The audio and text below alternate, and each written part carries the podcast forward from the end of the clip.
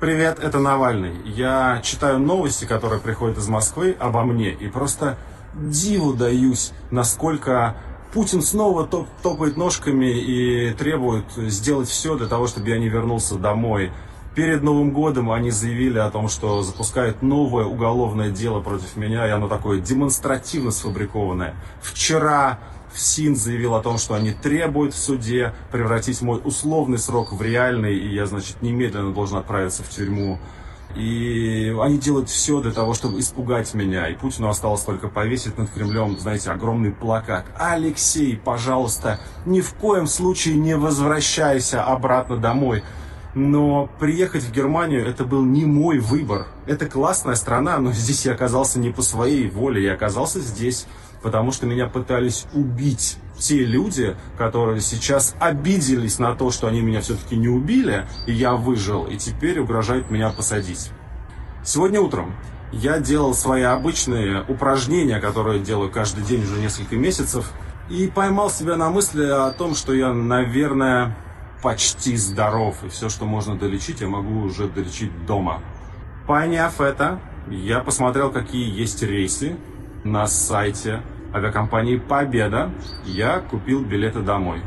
Так что в воскресенье, 17 января, я вернусь в Москву рейсом «Победы». Встречайте! Конечно же, сейчас нет недостатков в предположениях, как Кремль отреагирует на возвращение Навального в Россию. Но в любом случае он очень быстро может оказаться за решеткой, хотя бы потому, что Федеральная служба исполнения наказаний обратилась в Симоновский районный суд Москвы с иском о замене Навальному условного срока лишения свободы на реальный по так называемому делу Ив Роше. Я беседую на эту тему с политологом Александром Морозовым. Вы сами отметили в своем посте в Фейсбуке, что Навальный даже дал какое-то время Кремлю на то, чтобы подготовиться перед своим приездом. И можно сейчас гадать о том, как все произойдет, и очевидно, что его приезд вызовет огромный ажиотаж. В то же время существует э, у Кремля совершенно очевидная опция. Навальный осужден на условный срок. Этот срок может быть фактически мгновенно превращен в реальный. Навальный окажется за решеткой. Понятно, что это вызовет бурные протесты, но со временем вот эти протесты могут улечься, и о Навальном, ну, не то, что забудет, он станет неким символом, но таким довольно абстрактным. Вот э, такая перспектива существует? Дело в том, что мы здесь должны скорее сравнивать ситуацию с, э, с историей Ходорковского. И надо сказать, что положение Навального отличается радикально от э, положения Ходорковского. Если вспомнить, э, внимание к положению Михаила Ходорковского в заключении, глобальное, я имею в виду мировое, было довольно большое, и оно систематически возобновлялось. Борьба за него шла очень широкая, снимались э, фильмы, писались музыкальные произведения в его поддержку и очень известными композиторами выходили книги, с, ними, с ним вступали в переписку известные писатели и так далее, и так далее в результате, в общем, через 10 лет он был освобожден и, и так далее. Но положение Навального, оно гораздо, даже сильнее, чем положение Ходорковского. Почему? Потому что он, во-первых, э, уже на данный момент э, находится в такой гораздо менее оспоримой позиции, чем Ходорковский на момент ареста. А Навальный не бизнесмен, он, он чистый политик, это чистое преследование за политику. Поэтому, на мой взгляд, Навальный, если окажется в заключении, то Кремль действительно получит Манделу. И, конечно, это будет несопоставимо с положением, скажем, белорусских политзаключенных сейчас, то есть Марии Колесниковой или Виктора Бабарика. К нему будет приковано глобальное внимание долго, достаточно долго он будет находиться в центре повестки, как политзаключенный и для Соединенных Штатов, и для Евросоюза, с учетом уже того, что в 2020 году произошло, и учитывая то, как вообще изменился его статус в результате отравления статус ну, на мировой сцене. Мы сейчас уже меньше можем рассчитывать на какую-то разумную политическую логику Кремля, который бы там считался своей там, международной репутацией. Безусловно, это так.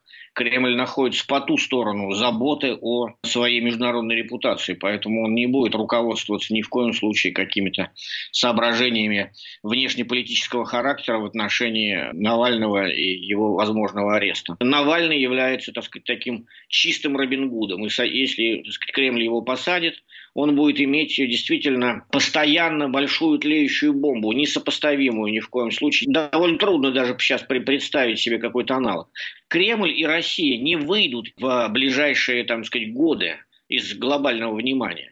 Можно себе предположить забвение, там, скажем, э, крупного политзаключенного в Бирме, да, в свое время, в Иньянме, да, или в каких-то странах Юго-Восточной Азии.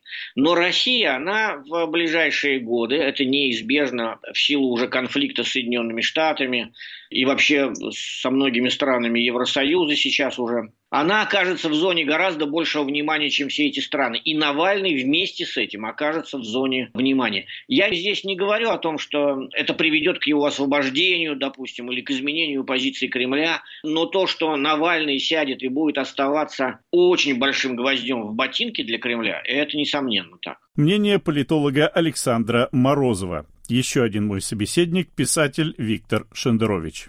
Если вдруг Навальный очень быстро попадет за решетку, не рискует ли он, что о нем, в общем-то, в определенной степени забудут довольно быстро, потому что ведь э, значительная часть россиян об этом деле знает плохо, очень многие не верят, что э, его расследование об обстоятельствах отравления было правдивым. И вот этот риск, насколько он серьезен, на ваш взгляд?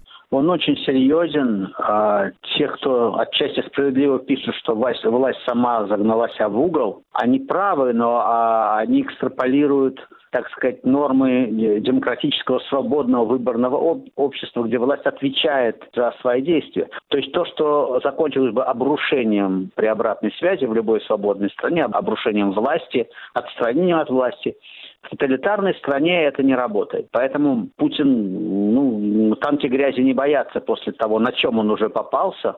Он э, имеет э, возможность просто посадить э, Навального и исполнить свою репризу о независимом правосудии. То, что он отрезанный ломоть на Западе, то, что он подвергнется критике, то, что Навальный станет, так сказать, еще более популярен на Западе, да, то, что они заплатят за это какими-то еще санкциями, да, видимо. Не знаю, как в этой развилке поступит Путин, но ясно, что Навальный поступил беспрецедентно, мужественно и, и прав, наверное, замечательный писатель Александр Личевский, который написал, что Навальный уже этим поступком себя оставил в истории, потому что история может пропустить эпохи, но не пропускает поступки. То есть мы имеем дело с некой отчаянной смелостью, ведь вряд ли Навальный не понимает того, о чем вы только что сказали. Я думаю, что он понимает это гораздо все предметнее, чем я. Ну, он политик, и он мужественный человек, и он многократно доказал свою принципиальность и свое мужество. Если у кого-то были в этом сомнения, то он доказал это многократно. И доказал это решением о том, чтобы вернуться в Россию.